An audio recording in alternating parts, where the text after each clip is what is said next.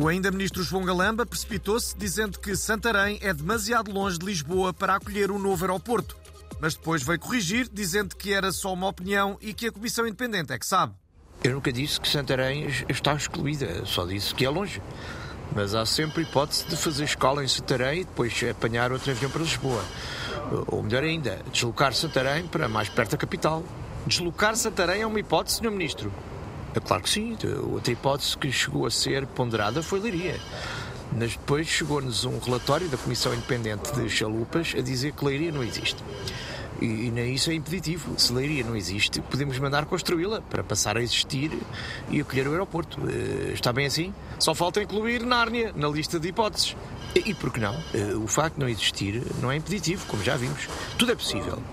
Eu, desde que vi um porco ex-adjunto a andar de bicicleta, eu já acredito em tudo.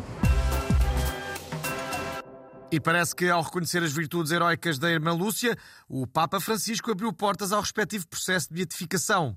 O líder do Chega aproveitou o balanço para pedir outro reconhecimento. Eu espero que durante a sua visita o Papa me reconheça como o quarto pastorinho e confirme o que eu tenho dito: que Nossa Senhora me escolheu para governar Portugal e para substituir o símbolo do galo de Barcelos por um sapo de louça.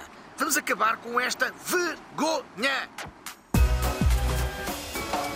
Um grupo de médicos do Alentejo aderiu a um projeto em que, em vez de medicamentos, se prescrevem atividades culturais a doentes com problemas de saúde mental ligeiros a moderados. O Portugalex falou com alguns utentes que já participaram nesta experiência. Olha, eu sou uma pessoa que sofre muito de insónias e é que é um horror, de maneiras que na última consulta, em vez de me receitar eh, drunfos com, com vinho, o doutor receitou-me discos dos concertos da Mafalda Veiga e do João Pedro Paes.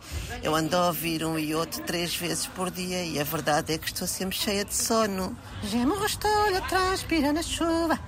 Nos campos que a ceifeira mutilou a fugir da tempestade.